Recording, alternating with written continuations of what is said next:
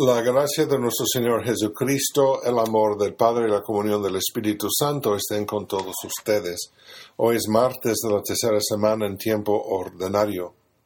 Este es Padre Stephen Reynolds, el párroco de la Iglesia Católica de St. Elizabeth en Seaton, en Houston, Texas.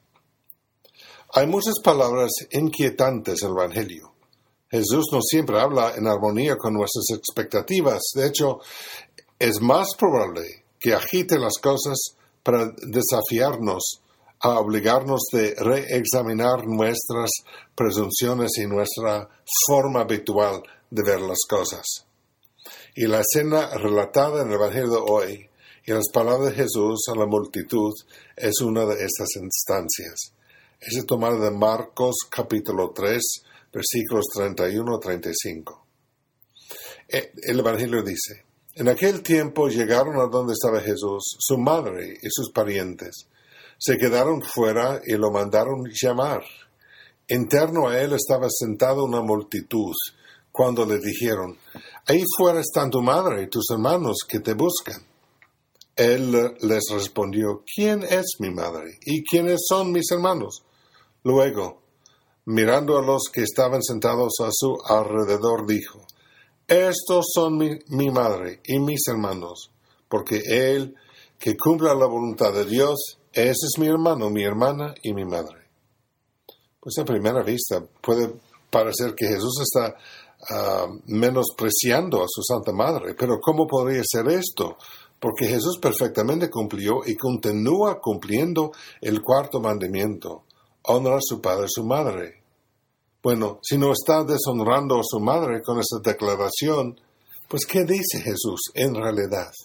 Creo que hay tres lecciones. Primero, es que todos los lazos terrenales toman el segundo lugar alrededor de Dios.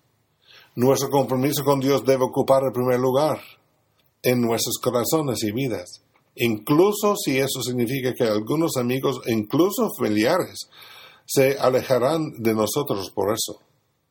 No es desconocido que los miembros de la familia intenten chantajear emocionalmente a sus familiares, incluidos sus padres, para que abandonen su fe. Por ejemplo, una persona podría decirle a su madre, si no vienes a mi boda, a mi cuarto esposo, dirigido por un ministro ordenado por alguna religión falsa en leña, entonces nunca volveré a alabarte hablarte.